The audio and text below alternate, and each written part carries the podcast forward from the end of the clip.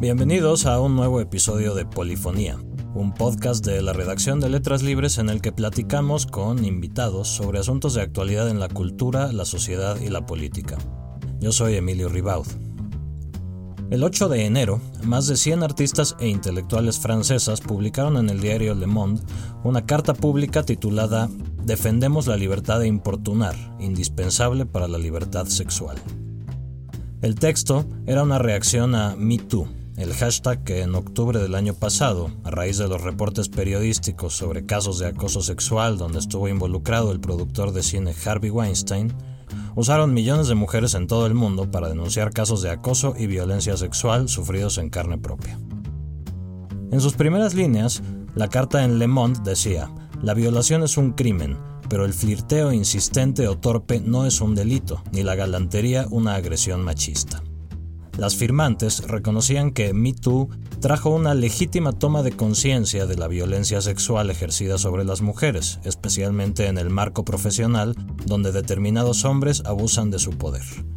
Pero advertían que también había generado una ola puritana, una campaña en las redes sociales de delaciones y acusaciones públicas de individuos que sin haberles dejado la posibilidad ni de responder ni de defenderse, han sido puestos en el mismo nivel que agresores sexuales.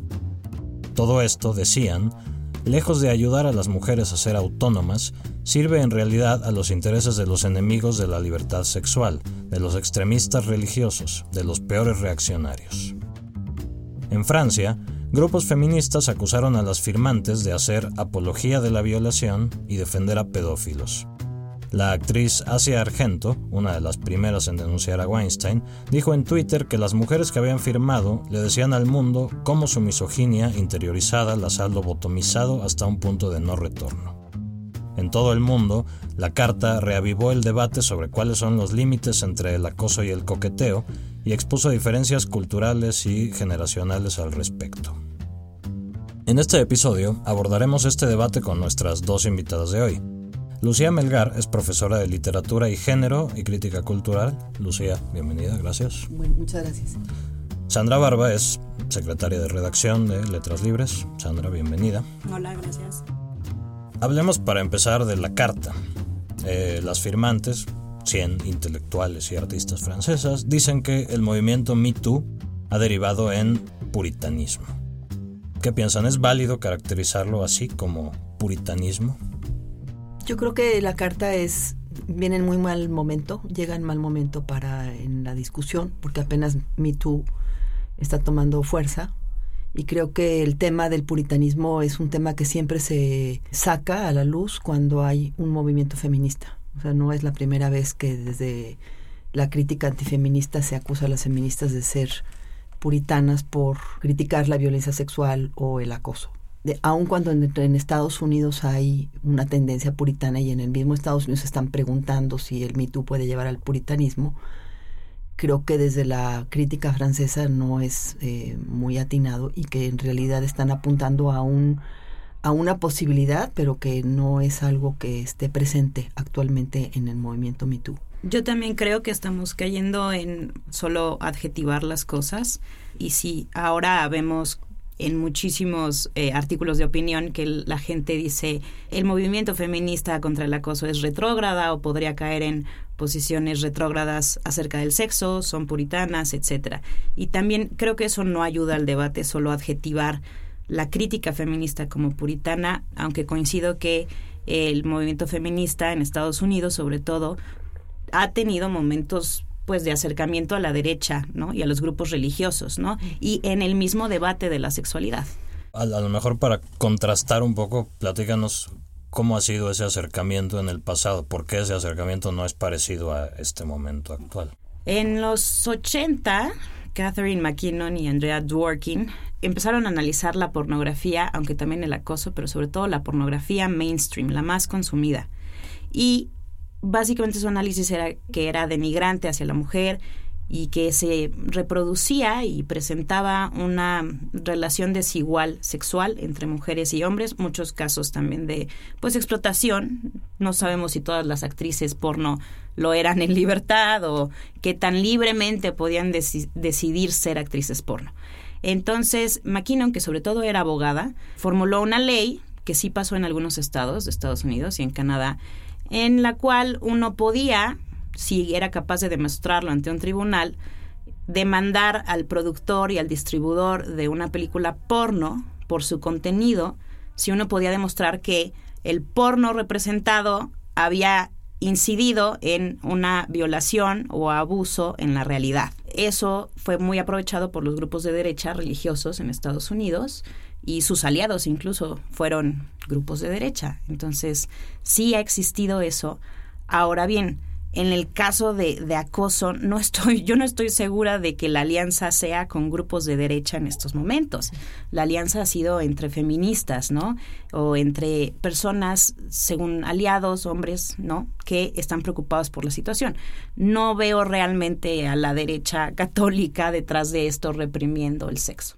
Lo que decían las en la carta las firmantes es, bueno, que toda esta situación podía de alguna manera derivar en un escenario en el cual para cualquier tipo de relación entre un hombre y una mujer tuviera que haber una serie de disclaimers, de, de cartas de sesión firmadas de antemano, ¿no? Están defendiendo en el fondo una idea como de la liberación sexual y creo que eso es lo que al final ven amenazado, ¿no? Como un retroceso a un punto anterior a los años 60, que fue cuando originalmente empezó toda esa cuestión, Lucía, platícanos un poco qué, piensas de esto. Es, o sea, ¿está en juego, está en entredicho la liberación sexual? ¿Es lo que están defendiendo?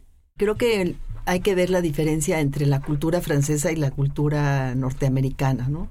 En el sentido de que quizá eh, dentro de la cultura francesa pues hay más una tradición de literatura libertina, como le llaman, por ejemplo. Eh, dentro de las firmantes de la carta Está Catherine Millet, que bueno, pues escribe sobre su placer en las orgías en una de sus novelas. Entonces, digamos, es un contexto distinto de lo que tiene el, escenario de Me Too. El tema de, la libertad sexual, pues por un lado es una conquista, digamos, de las mujeres y de la evolución de la sociedad a lo largo del, siglo XX, sobre todo, y la segunda parte del siglo XX, y es algo que es muy importante porque es que la mujer pueda ser sujeto de su sexualidad, que se pueda hablar de sexualidad, que se pueda hablar de violencia sexual, que se pueda hablar de violencia sexual en el, en el matrimonio incluso, que digamos era un tema muy tabú. Entonces, en ese sentido, es importante defender la libertad sexual. Yo no creo que el hablar de denunciar el acoso necesariamente vaya a coartar la libertad sexual. Quizá lo que se están refiriendo es que hay algunas voces que hablan de que en todo tiene que haber consentimiento, ¿no? Y entonces casi caricaturizan y dicen, bueno, es que ahora para, hasta para tocar a una persona va a haber que pedirle permiso y para darle un beso. Y digo, creo que eso es una cosa ridícula, que nadie está planteando eso en realidad. A mí me llama la atención que siempre que hay un movimiento de liberación de la mujer, enseguida es irse a los extremos y decir, por ejemplo, la defensa del aborto es que las mujeres odian a los niños y quieren matar a todos los niños, ¿no?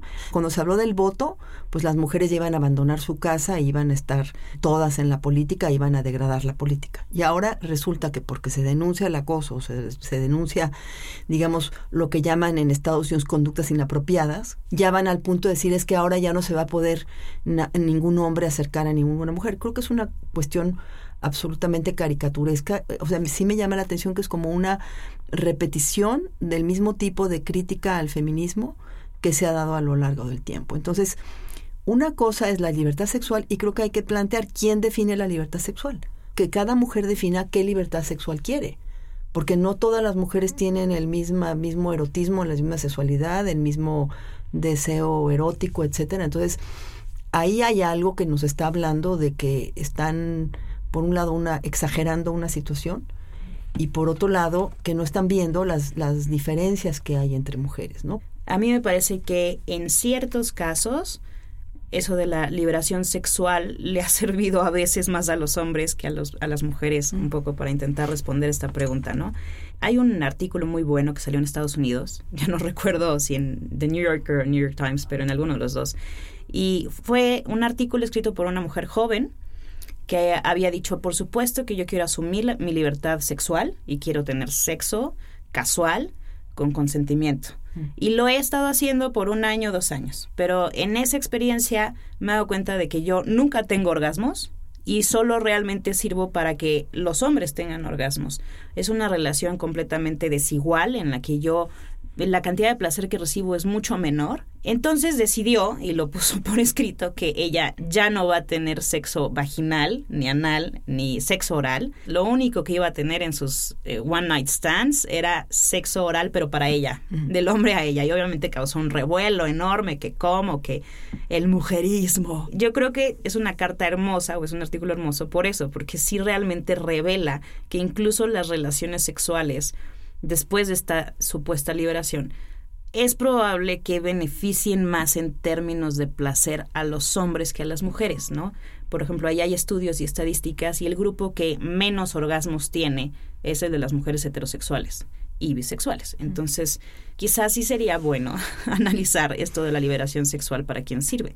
Entonces, sí es una conversación que ahora que ah, queremos analizar los casos grises, también deberíamos de tener, ¿no? O sea, incluso el coqueteo, incluso la galantería, incluso el sexo, pues hay relaciones desiguales dentro de ello.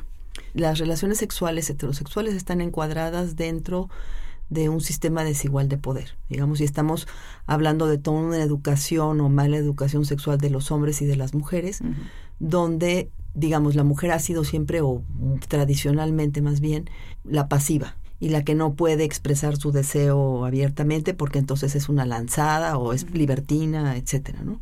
O no puede buscar su placer porque entonces es agresiva. Exacto. O sea, todo este tipo de cuestiones. Entonces creo que hay una parte donde algunos hombres pueden interpretar o muchos hombres pueden interpretar según el contexto que una mujer sea más abierta sexualmente, como que pueden hacer con ella lo que quieran y que está a su disposición y ese es un problema, pero es por la objetivación de la mujer dentro de la cultura. Entonces es, creo que estamos en un momento de transición, digamos, en el sentido de más mujeres se visten más como quieren, se comportan más como quieren, pueden tener una noche de placer o buscar una noche de placer sin que eso les implique un problema moral, pero ¿cuál es la respuesta de los hombres? O sea, si la ven como una igual y también están buscando su placer, etcétera, es una cosa. Si como dicen aquí, ¿no? Que es una, una lanzada o lo que sea, o que es una mala mujer porque se acuesta con varios hombres, que ese siempre está también, ese es todavía ese prejuicio en relación con las mujeres.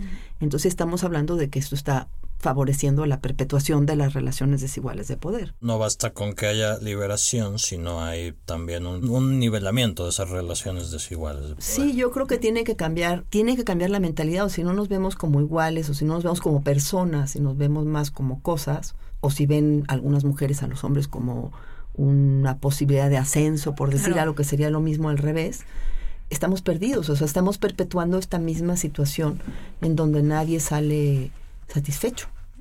Daría la impresión, de repente, al ver el debate, sobre todo en las redes sociales, el debate que suscitó la carta, pero que en realidad viene desde antes, obviamente, daría la impresión de que hay distintas percepciones sobre el asunto en distintas generaciones, ¿no? De feministas. Parecería que las feministas más jóvenes están mucho más del lado de, no, a fuerza todo tiene que ser consentido, cada paso tiene que ser consentido, y parecería que en las generaciones anteriores hay un poco más de, no sé si llamarlo, no creo que sea laxitud, pero hay una idea un poco más de, bueno, también entra la seducción, también puede ser un proceso más, más espontáneo.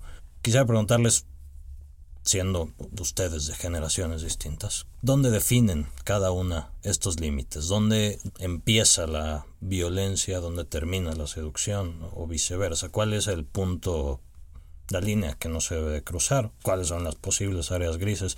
¿Cómo definen esto? A ver, como empezando en un nivel jurídico esencial, yo sí creo que incluso dentro de lo jurídico hay áreas grises, ¿no? He estaba leyendo varias legislaciones y a veces es el, el contacto físico, ¿no? De carácter sexual no deseado. Vaya, no mucho más, ¿no? Parece que en la ley también tenemos algunos puntos grises todavía, ¿no? Y eso es muy relevante. Fuera de ahí, eh, a mí sí me parece que en los espacios de trabajo, es una cosa súper delicada, ¿no? El acoso. El jefe que tiene pues la posibilidad de correrte o de ascenderte o de no darte las vacaciones de diciembre, etcétera, pues tiene la sartén por el mango. Entonces ahí ya no es una seducción de igual a igual. A mí me parece eso, ¿no? Que la seducción, el erotismo, al menos el que a mí me interesa y creo que le interesa a muchas feministas es el que se da de igual a igual. Eso no quiere decir que no haya otro tipo de sexualidades o juegos como el sadomasoquismo. Los hay, pero siempre como resultado de esta igualdad en primer lugar. Me parece más bien que el acoso, etcétera, y el abuso se dan en relaciones desiguales o en contextos desiguales, espacios desiguales, donde una persona tiene más recursos, con frecuencia el hombre, y los usa para coaccionar a la mujer, ¿no?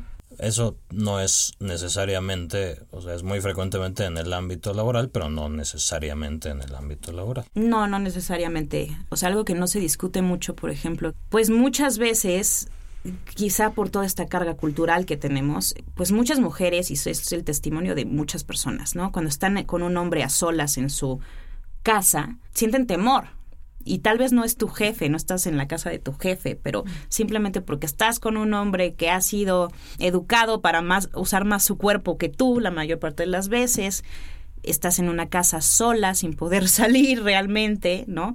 Las personas tienen miedo, las mujeres tienen miedo en las casas y están solos. Entonces no necesariamente tiene que ser recursos económicos, sino recursos momentáneos, ¿no? De fuerza o de en una situación de soledad pues sí, también puede haber una relación desigual que te coaccione a no saber decir que no o tener miedo de ofender al hombre con un no muy fuerte porque qué tal si te pega o te viola y no quería el no, ¿no? Entonces creo que también esos nos que damos las mujeres también están atravesados mucho por esta relación desigual, aunque no sea tu jefe. Bueno, yo creo que para el tema del acoso, para mí queda muy claro que en el trabajo no debe haber ningún tipo de relación eh, sentimental entre, puede ser muy drástico, pero creo que el tener por lo menos como norma que hay actitudes y conductas que son inapropiadas en el trabajo o en las escuelas, por ejemplo, en las universidades, entre profesores y alumnas o directivos o dentro de sindicatos, que lo hemos visto problemas en México, ¿no? De sindicatos donde las trabajadoras están sometidas a acoso, etcétera. Eh, creo que debe ser una prohibición. A mí me parece muy bien, por ejemplo, la ley europea que hace corresponsable a las empresas de prevenir el acoso y que protege a los testigos de acoso, que cosa que no se da en México. Creo que en el ámbito laboral y en el ámbito educativo está muy clara la, raya, ¿no? Donde hay diferencia es pues en las relaciones más, digamos, en la calle o en, en, un bar o en, o en una casa, como dices, ¿no? Y digamos que en la calle me ha llamado la atención y creo que para el contexto mexicano es importante que digamos la calle no debería ser un lugar peligroso para las mujeres ni debería ser un lugar molesto ¿no? O sea, el hecho de que una niña de 12 años salga a la calle y se pueda encontrar un exhibicionista o que le empiezan a decir cosas en la calle, eso ya nos está hablando de una situación otra vez de relaciones desiguales de poder, de mala educación de los hombres que creen que todas las mujeres que pasen por la calle ellos pueden decirle lo que quieran, aunque sea una niña o una señora de 80 años, o sea, tenemos esos extremos, ¿no? Yo no estaría de acuerdo en penalizar, como algunas jóvenes en México han propuesto.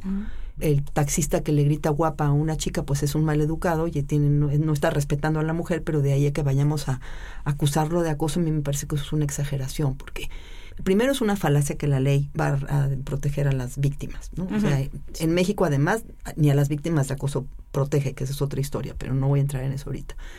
Pero digamos, no puedo usar la ley para todo. ¿no? ni penalizar todo. Creo que lo que tenemos que hacer es enseñarnos a las mujeres a reaccionar y enseñar también a los hombres a comportarse de otra manera. Porque lo que tú dices, o sea, ¿cuántas mujeres no dicen no porque no quieren ser maleducadas? O sea, dejemos de que tengan miedo. Muchas es que no, bueno, van a salir de su conducta, de su rol, de que son niñas buenas o de que son mujeres muy lindas.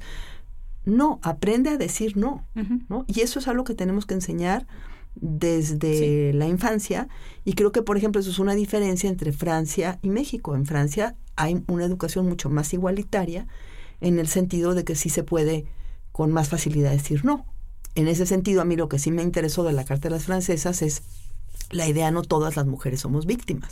O sea, víctimas pasivas en el sentido de si yo voy por la calle y alguien me dice algo, tengo varias opciones. Hacer como que no hay nada, sentirme agredida y armar un escándalo, o puedo decirle al tipo algo. Digo, depende de dónde estoy. Si estoy cruzando un puente en la noche sola, pues no lo voy a hacer. O sea, quisiera que no nos viéramos como unas incapaces de reaccionar ante una situación. Y a mí este artículo contra Ansari me parece exagerado. O sea, yo creo que O sea, me parece que hay una exageración también en la publicitación de ciertas cosas, hay ciertas cosas que tú puedes decirle al tipo que lo puedes comentar con tus amigas y no lo tienes que sacar en el periódico. Y no por proteger al tipo, sino porque creo que es una exageración. No todos los encuentros sexuales con alguien van a ser eh, buenos, pero además aquí la chica, digo, yo no la quiero juzgar, pero hasta cierto punto, bueno, si realmente estaba tan incómoda, ¿por qué no agarró sus cosas y se fue?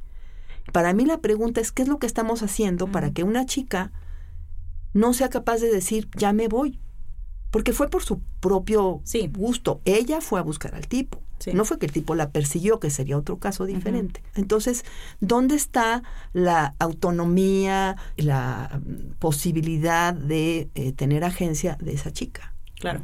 ¿Y por qué entonces todas las responsabilidades del hombre? Yo no estaría muy de acuerdo en esa posición.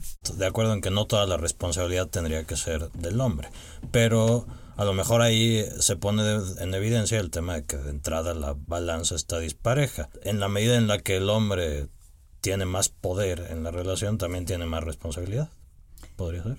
Sí, podría ser, y en el sentido de que o sea, una cosa que también han señalado, o sea, los hombres no saben leer las señales o no las quieren leer. No nos hagamos tontos. Las relaciones personales de cualquier tipo no solamente son verbales. En este sentido, la idea del consentimiento y de sí, sí, no, no es cierta.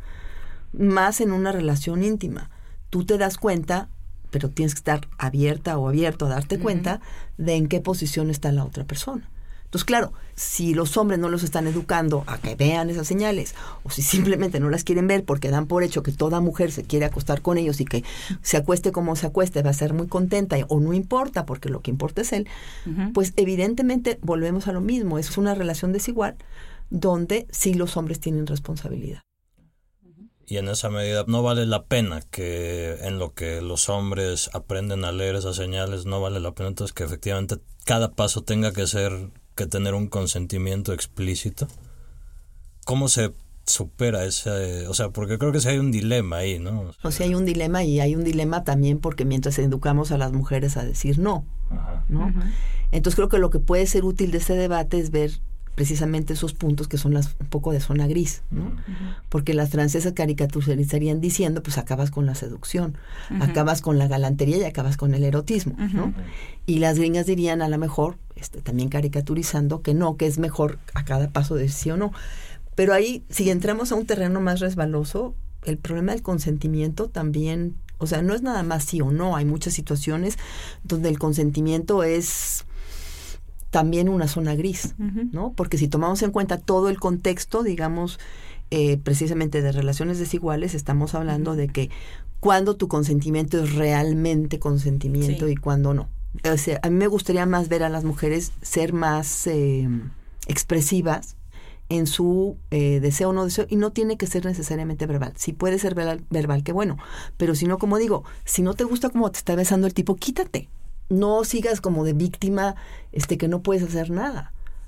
Obviamente, o sea, si es una violación es una causa diferente, pero si es una escena de seducción en un bar o si estás en casa de alguien, digo, a lo mejor en la casa es más eh, peligroso, como tú dices. Sí. Pero creo que depende mucho de con quién estás, ¿no? Y por qué fuiste con esa persona y qué estás esperando de ese encuentro. Claro. Bueno, a mí me parece especial el caso de Aziz Ansari porque era un, creo que Asís lo pensó como un one night stand. O sea, fueron a cenar y fueron a su casa y ahí sí no conoces a la persona, no tienes precisamente todas estas pistas verbales y no verbales que te ayudan a conocer a una persona.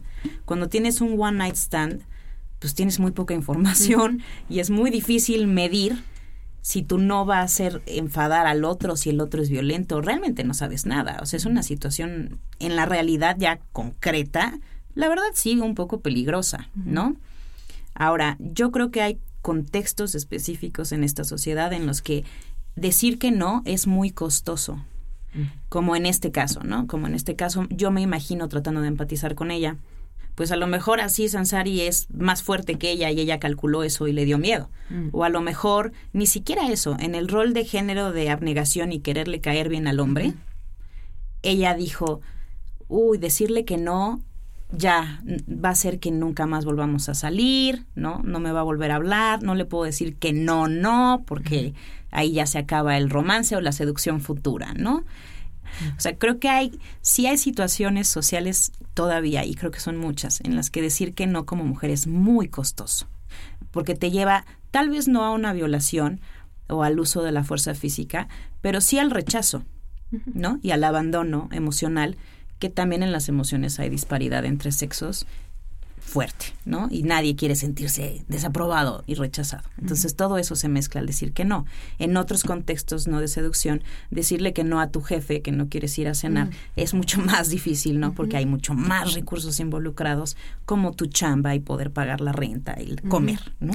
Entonces, sí, a mí también me gustaría llegar a un momento o a varias situaciones en donde uno pueda decir claramente que no, me parece que todavía no es fácil. Mm. Sí creo que no todas las mujeres somos víctimas completamente pasivas o inertes todo el tiempo. Sí me parece que cada, cada quien tiene recursos para defenderse, cada mujer en específico, ¿no? Pero también creo que todavía es muy difícil decir que un no tan claro, mm. ¿no? Un no tan fuerte no, o sea, no siempre es fácil y, por ejemplo, en lo que estás hablando, estoy pensando, bueno, tú te estás tomando el riesgo, y eso hay que saberlo, sí. de irte con alguien que no conoces bien. Sí. ¿No? Sí. Y creo que, o sea, muchas mujeres lo hacen porque les parece bien y están dispuestas a arriesgarse, pero sí es un riesgo que estás tomando. Entonces también hay ahí una parte de tu responsabilidad. Sí. Por otro lado, en lo que dices del jefe, yo insisto, o sea, en el trabajo no hay ninguna duda. El jefe no te puede invitar a cenar, el jefe no te puede poner la mano en ninguna parte. Igual que la jefa tampoco, porque igual hay mujeres que acosan en el trabajo, ¿no? O sea, porque son relaciones de poder y creo que es importante también poner ese ejemplo, porque no nada más es que los hombres imponen su sexualidad, están imponiendo su poder y entonces las mujeres de poder también pueden hacer eso, aunque sean pocas, digamos, porque no es la educación que, tenemos en general, ¿no? Digamos, yo no quiero quitarle la responsabilidad a los hombres y al contrario, o sea, creo que es importante que se hagan responsables de su desde el importunar, que me parece muy inadecuado de las francesas haber usado el derecho a importunar, o sea, el derecho a molestar, no, perdón, yo no quiero que justifique el derecho a molestar a ninguna niña que pasa por la calle y que le empiecen a decir cosas, o sea, perdón, no. Pero también las mujeres tenemos que ser responsables de, ok, la libertad sexual que estás ejerciendo implica una responsabilidad. O sea, como un poco decir, sí, la libertad está muy bien y la libertad sexual perfecto, pero también ve cuáles son los riesgos. Y a lo mejor ahí es donde estamos fallando, de no darle los instrumentos a las niñas y a las jóvenes de medir esos riesgos y de saber para qué es lo que les puede pasar. Porque a lo mejor estamos creando una fantasía de que pues todo está perfectamente bien. Sí, y no es cierto. Ajá, quizá estamos creando un mundo para ciertos nichos de mujeres muy privilegiadas, obviamente, un mundo post diferencias sexuales en donde se supone que tú podrías ir a hacer un one night stand y a la mera hora no, ¿no? O sea, como este mundo Tinder en donde se supondría que todo es consensual, igualitario y a la mera hora no. Justo me parece que el feminismo también tiene una parte que no se victimiza para nada, una gran parte, ¿no? Mm, por ejemplo, con clases de autodefensa, de defensa personal, cada vez veo yo a más mujeres que me dicen, voy a comprar un taser eléctrico, ¿no? O sea, también hay ciertas posibilidades de este lado, ¿no? También de recuperar el cuerpo y usarlo también de manera defensiva para los casos que sea necesario, ¿no? Dentro de este terreno de la seducción, ¿creen ustedes que definir límites y definir responsabilidades de alguna manera implica sacrificar la posibilidad de que exista seducción? Creo que la seducción es parte de las relaciones personales. Entonces, que tú estés consciente de tu responsabilidad o de que si es insistente, ¿no? Estás en el bar y por quinta vez vas a seducir a la mujer, pues ahí estás fuera del lugar, ¿no? O sea, es mal usar el término. No, y también hay, hay algo que a mí me gustaría decir. A ver, si los hombres pueden ir a la cárcel por conductas así, ¿qué les cuesta? Detenerse dos segundos y decir, oye, ¿sí quieres tener sexo? Sí. y conseguir ese sí. Y si les dicen, no, no estoy segura, fíjate que estoy aquí un poco a la mala, no sé bien qué estoy haciendo aquí. Bueno, entonces no tengamos sexo porque yo podría ir a la cárcel, ¿no? O sea, adiós, bye. O sea, creo que también, por favor, solo ya pregunten, ¿no? Entonces hay, un, hay claramente un acuerdo eh, intergeneracional en cuanto a que sí. O sea, esto es una cuestión de, sí, libertad, pero también responsabilidad. Sí, yo creo que nosotros dos estamos de acuerdo. A lo mejor alguna joven este va a decir que el piropo del taxista es, es acoso, ¿no? Y que merece una sanción. Digo, me han dicho eso en alguna clase. Pero bueno, pues hay de todo también, ¿no? Entre las generaciones también hay diferencias. Exacto, yo también quiero decir eso, o sea, no creo que el debate sea, porque se ha representado así, y a mí también eso me parece una caricatura, no sé si a ti, como que ahora se representa el debate, incluso en México, como la generación de la segunda ola y la generación de la tercera ola, ¿no? Y las jóvenes contra las ya, que ya no son jóvenes, ¿no? Yo no creo, ha, habido feministas radicales en los 60 y hoy, y ha habido feministas liberales igual desde los 60 hasta hoy, ¿no? O sea, realmente no veo que lo ideológico se haya quedado por completo en la generación de los 60, 70, 80 y ahora nosotros tengamos otra ideología, ¿no? Me parece una caricatura y hasta un punto que imposibilita el diálogo entre generaciones. Es que tú eres de la segunda ola. ¿Qué quién sabe qué quiere decir eso? ¿No? Porque justo hay mucha diversidad en la así llamada segunda ola. No, en, los 60 había igual este mujeres feministas que se desnudaban en las fiestas, por decir algo, ¿no? Y que defendían su derecho, ¿no? Al desnudo, por ejemplo, que era un escándalo en esa época. Entonces, bueno, ahora hay otro tipo de radicalidad y pueden ir desnudas en reforma, ¿no? De, torso para arriba en una manifestación, cosa que en esa época no se hizo. Bueno, pues eso es otro tipo de radicalidad, pero no quiere decir que antes eso no existía. Sí, no, no. Pero es como no conocer la historia y también esta manía de encasillar, ¿no? Como dices, por es que usted tiene más de 30 años o tiene más de 50 o fue de edad segunda, tercera o lo que sea. Todo este asunto, toda esta discusión pública ha crecido por todas estas noticias sobre figuras fundamentalmente de Hollywood, de la industria del entretenimiento, ¿no? Parecería que solo ahí es donde se está tomando en serio el asunto. Mm. Y entiendo que esto puede tener una importancia simbólica en el sentido de que, bueno, son figuras poderosas y manda ese mensaje de si a Harvey Weinstein lo pueden tirar por esto, a cualquiera lo pueden tirar. Pero me pregunto, ¿para qué sirve? Es decir, podemos, podemos hablar como de algún efecto de, de derrame, es decir, de que desde arriba hacia abajo va a ir, va a ir derramándose esta noción de que el acoso es un problema y que hay que atenderlo, le sirve de algo a una hipotética empleada de una tienda departamental, por ejemplo, que esta, que el, que el New York Times y todos los periódicos del mundo reporten esto todos los días? Bueno, quisiera antes de contestar una cuestión antes. Yo creo que este me he estado preguntando, digamos, por qué el Me fue ahorita y con ese con esa fuerza, ¿no? Y creo que en parte tiene que ver con Trump y tiene que ver con las acusaciones contra Trump. De alguna manera, o sea, el New York Times, que es un periódico anti-Trump en muchos sentidos, le dio mucho mucha voz, ¿no? a todo este movimiento y me parece bien. Entonces, digamos, lo que está demostrando el Me hasta ahorita es que puedes tirar a un poderoso mientras no sea el presidente de Estados Unidos, ¿no? Entonces, en ese sentido, eh, tiene un efecto simbólico significativo.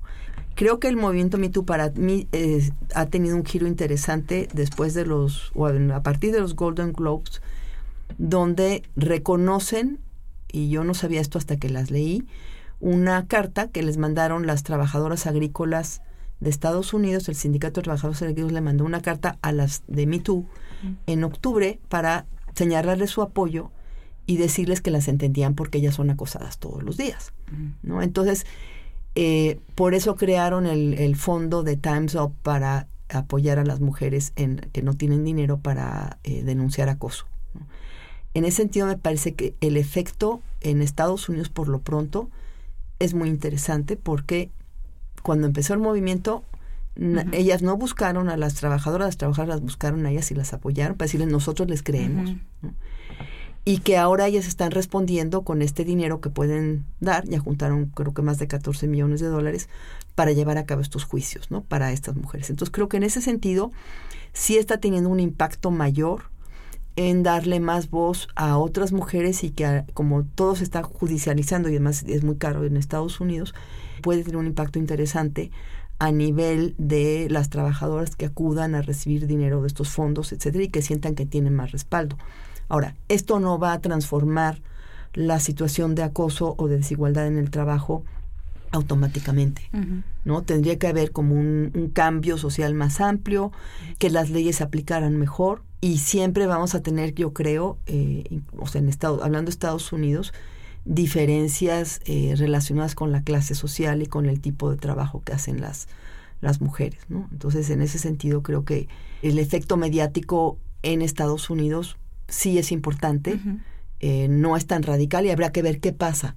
En ese sentido, por eso me pareció un bad timing de la Carta de las Francesas, ¿no? Porque viene a criticar un movimiento que apenas está cristalizando en algo más interesante, ¿no? Más interclase, diría. Yo también me preguntaba por qué sucedió así el mito, como una denuncia pública, sobre todo en periódicos y en Twitter, y me parece que detrás de ello hay una falla institucional. La razón por la cual nos fuimos a estas grandes denuncias y lo que algunos quieren decir linchamientos públicos, sí me parece que se explica porque el derecho no ha sido capaz de hacer lo suficiente para llevar estos casos y realmente resolverlos. Lo sabemos, es muy baja la tasa de tanto denuncia como de condena. Es uno de los delitos, ah, pues, yo creo que hasta a nivel mundial, más difíciles de acreditar. Entonces, ante esa falla institucional, me parece que muchas mujeres dijeron, bueno, tiene que haber otra manera. Y esta fue la manera. Ahora, si nos molestan estos linchamientos públicos, pues me parece que entonces habría que repensar muchas cosas del derecho, sobre todo el mexicano. Son no solo la legislación, sino cómo capacitas al, Ministerio Público, cómo capacitas a los jueces. Porque tú puedes tener una ley increíble, pero si el juez, el Ministerio Público, etcétera, no están capacitados o no quieren, ¿no? leerlo de acuerdo a los mejores estándares internacionales, pues te servirá de nada, como lo hemos visto ocurrir. Por eso yo creo que qué fantástico que suceda en Hollywood. Yo no estoy muy segura de que en México pueda suceder por nuestras fallas institucionales en el derecho, así, tan fácil, ¿no? Hemos visto muchos casos de jueces que solo no quieren interpretar acoso, entonces no me parece que pueda suceder aquí. También, o sea, también creo que en, en ciertas industrias, nuestras industrias son más chicas, ¿no? Que tal vez eso afecte. Por ejemplo, en, en la industria editorial, pues claro que sabemos todos en secreto de casos de acoso y de violencia muy duros. Tal vez afecte que somos menos, menos personas en una industria, ¿no? Y entonces se combinan otras cosas que son muy mexicanas, como el amiguismo, el compadrazgo, ¿no? El miedo ante, bueno, si hago enojar a este, hago enojar a toda su mafia, ¿no? Implicaría mucho aquí hacer esa denuncia. Mucha tal vez sororidad, mucha organización feminista detrás y no que alguien vaya sola así órale, ¿no? Sí, bueno, yo no hablaba todavía del caso de México, está hablando más de Estados Unidos, porque el caso de México es interesante. Yo también me he preguntado dónde está el mito mexicano, dónde están las denuncias de Salma Hayek, no contra Weinstein, sino contra sus inicios como actriz en México. Y creo que no es solamente es la ley, o sea, porque en Europa está la ley y está muy buena la ley, pero hay acoso. Pero digamos, no es nada más la ley, es también la sociedad. Al gobierno no le importa, a la empresa no le importa, y la verdad es que a la sociedad tampoco le importa, porque bueno, protestamos un poquito en ese momento, pero no protestamos lo suficiente. Entonces creo que así México es un caso más complicado y sí se necesita ahí no solamente una organización feminista, sino que realmente una indignación social de decir tenemos denuncias en el gobierno, Suprema Corte, INE, Comisión de Derechos Humanos. Si vas a preguntar a la gente que trabaja en organismos ONGs, no te dicen, fíjese que me acosan, ¿en dónde? No, no quiero decir el nombre de la institución. ¿Por qué? Porque el mundo es de ese tamaño, ¿no? Y no la van a contratar en ninguna otra ONG. En Estados Unidos tienes más variedad de medios, más variedad de periódicos, más oportunidades. O sea, más oportunidad de irte a otro lado. Más estados con mejor economía. Pero además también creo que hay menos esta idea de tenemos que ser niñas buenas y, calladitas y portarnos bien. creo que sí es un, es un tema para mí interesante ver en qué momento en México tengamos un movimiento mucho más fuerte del acoso sexual en el trabajo, que es lo más básico, o en las universidades. O sea, las universidades han hecho trabajo para que haya protocolos. Pero pregúntale a las universidades que han empezado a tener protocolos, ¿qué pasa? No pasa nada. Entonces, otra vez es un cambio a largo plazo, ¿no? Pero mientras, ¿qué hacemos? Esa es la, la, duda. Digamos que por lo menos esta, este tema de el Me Too, los escándalos de Hollywood, sirve para tener discusiones al, al menos teóricas, al menos sobre definiciones, sobre principios básicos, en torno a los cuales después se podrán ir ampliando estas otras discusiones en México particularmente sobre lo que se necesita para que esta discusión pase a, tener un efecto real. Yo creo que se podría capitalizar, ¿no? Por varios grupos feministas y de derechos humanos, eh, pues justo estos momentos sirven no solo simbólicamente para hacer caer a Weinstein y a Woody Allen también sirven para hacer lobbying, que es lo que en la democracia hacemos para pasar leyes. Entonces podría capitalizarse para hacer ciertas modificaciones o exigir la capacitación de jueces que puedan rendir cuentas sobre su capacitación, porque creo que nosotros como ciudadanos no sabemos ni siquiera eh, si están capacitados o no, y que pudiéramos ver esos expedientes, ver qué tan bien capacitados están, etcétera, ¿no? Podría capitalizarse el movimiento feminista mexicano podría hacer esto, ¿no? Sí, yo creo que esa sería una, una buena idea, digamos, y no solamente los jueces, yo insisto, o sea, que haya un cambio, o sea, primero creo que le puede servir a, a, las mujeres para darse cuenta de lo que están viviendo, o sea, nosotras estamos metidas en este tema, ¿no? Pero habrá mujeres que lean todo esto y digan, pues lo que a mí me está pasando es acoso, ¿no? Y alguien me está diciendo que esto no es correcto. Entonces, si eso sirve para que la mujer que lee el periódico o oiga el radio o lo que sea y trate, se traten estos temas, este, se pregunte cuál es su situación, y eso ya me parece útil. Ahora, sí creo que sería importante, no solamente que la ley diga X y Z, que la ley está más o menos, ¿no? Sino que las empresas, las organizaciones, las instituciones respondan, y no es porque les dé miedo que van a, a denunciar al jefe de la compañía X, sino que se den cuenta que es algo que afecta el ámbito laboral, el ámbito educativo, que están dañando la vida de, de, las niñas y de las mujeres, pero que además están contribuyendo a perpetuar la violencia, porque si tú no modificas las reglas y el, comportamiento de los hombres en el trabajo, en la universidad o en la escuela, pues esto va a continuar. ¿no? Es algo que parece como que es problema de las mujeres, no, no es problema de las mujeres, es problema de la sociedad. Y lo que estamos creando son ambientes adversos para las mujeres principalmente, pero tampoco son ambientes sanos para los hombres. O sea, perpetuar el club de Toby, el machismo violento claro. y, y, la exclusión de la mitad de la población, y más si te vas bajando a nivel de clase social. O sea, es una sociedad que no es eh, saludable para nadie.